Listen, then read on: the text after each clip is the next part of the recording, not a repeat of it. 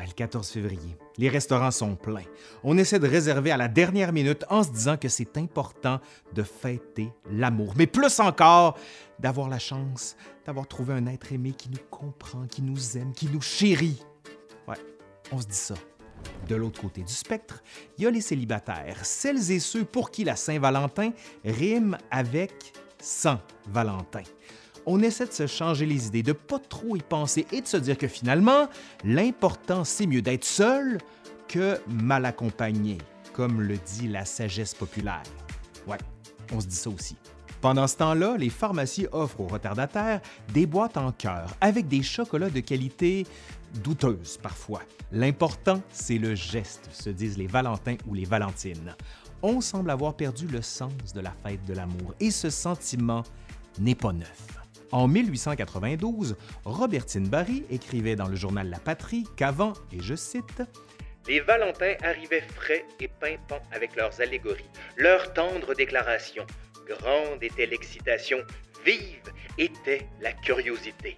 Mais la fin du 19e siècle semble avoir porté un rude coup aux traditions.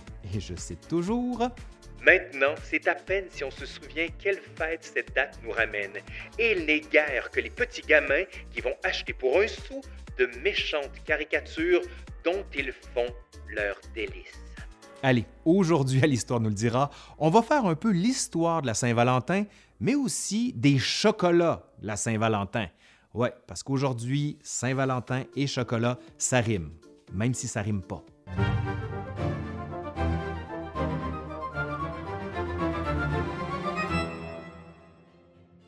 Au-delà des chocolats, des cartes des restaurants ou des déclarations, la Saint-Valentin est et demeure la fête des amoureux.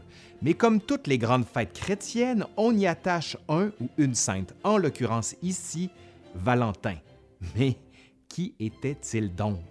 Le problème, c'est qu'il n'y a pas un, mais plus d'une quinzaine de Valentins dans l'histoire chrétienne qui seraient susceptibles d'être associés au 14 février, dont Valentin de Terny. Pourquoi lui? Ben, parce qu'il mariait en secret les jeunes couples à l'époque de l'empereur Claudius, soit sous la Rome impériale au IIIe siècle. Arrêté et exécuté le 14 février 268, Valentinius ne sera reconnu comme le patron des fiancés et des amoureux que quand le pape Gélas Ier, qui va en profiter pour le canoniser, va le reconnaître comme tel à la fin du 5e siècle. L'origine de la fête serait donc à chercher dans la volonté de l'Église chrétienne de remplacer les anciennes fêtes et traditions païennes, en l'occurrence ici la coutume des Lupercales, qui se tenait le 15 février. Ça, c'est dans la Rome antique. On raconte que de jeunes aristocrates à demi nus et vêtus de peau de bouc, en l'honneur de Faunus, dieu des troupeaux, se donnaient comme mission de purifier la ville et ses habitants.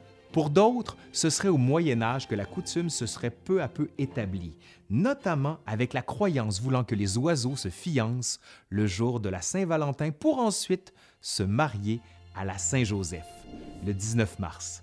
Ça, c'est cool parce que le 19 mars, c'est ma fête. Ouais.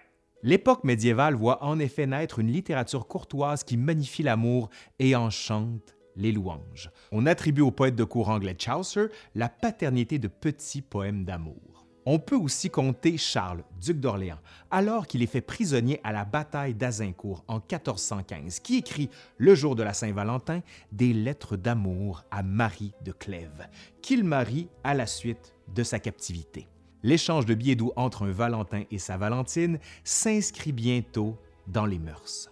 La fin de l'hiver est alors de plus en plus associée à la pratique du valentinage, soit la coutume voulant qu'une épouse se permette d'avoir des relations sexuelles en dehors du mariage.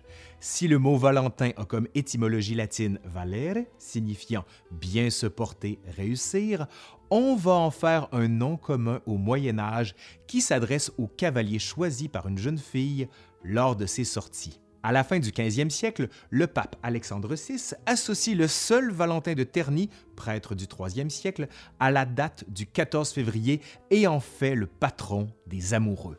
On essaie de combattre le valentinage en renforçant la dimension religieuse et la dévotion chrétienne. Ouais, on essaie. La fête de la Saint-Valentin telle qu'on la connaît aujourd'hui se développe en Amérique du Nord à la fin du 19e siècle. À cette période, on assiste à l'augmentation de la production et de la consommation mondiale de chocolat. Ouais, le chocolat. En 1828, le Hollandais Van Houten fait breveter le procédé de fabrication de poudre à cacao. Sa méthode permet de faire ressortir le beurre de cacao autrement qu'en l'écumant, ce qui donne une matière première plus malléable. La tablette de chocolat est alors produite par de grandes industries dont Meunier, Poulain ou encore Suchard.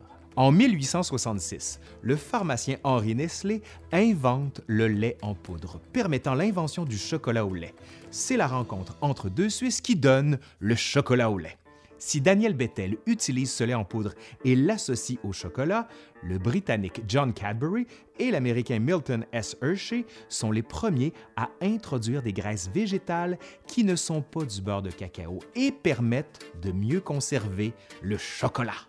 D'ailleurs, c'est Richard Cadbury qui a présenté la première boîte de bonbons de la Saint-Valentin en 1868. Afin de dynamiser leur vente, plusieurs marchands vont développer un véritable marketing de l'amour en proposant des cartes de la Saint-Valentin et des chocolats pour permettre à l'être aimé de mesurer la force des sentiments du Valentin ou de la Valentine. Après la Seconde Guerre mondiale, la Saint-Valentin s'impose un peu partout en Europe, notamment en raison de la présence de soldats américains. Au Québec, la pratique des lettres, images et cartes illustrées est de plus en plus généralisée, mais l'expansion économique de la seconde moitié du 20e siècle, mais plus encore la capacité des Québécois de se payer des loisirs, favorise ce type de consommation. En 1969, le pape Paul VI fait rayer la Saint-Valentin du calendrier liturgique romain. Fini.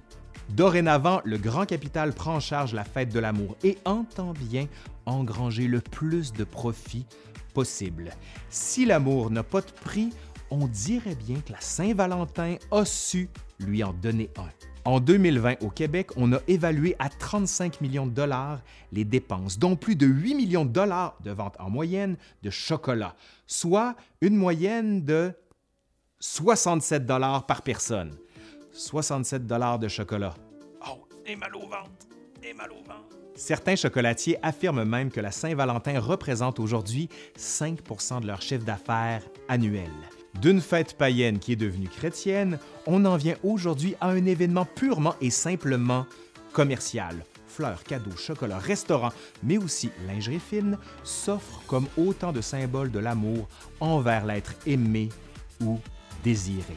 Allez, c'est fini pour aujourd'hui. J'espère que ça vous a plu et il ne me reste plus qu'à vous souhaiter une bonne Saint ou Saint Valentin. Allez, je suis Laurent Turcot de l'Histoire nous le dira et je vous dis à la prochaine. Allez, salut, bye.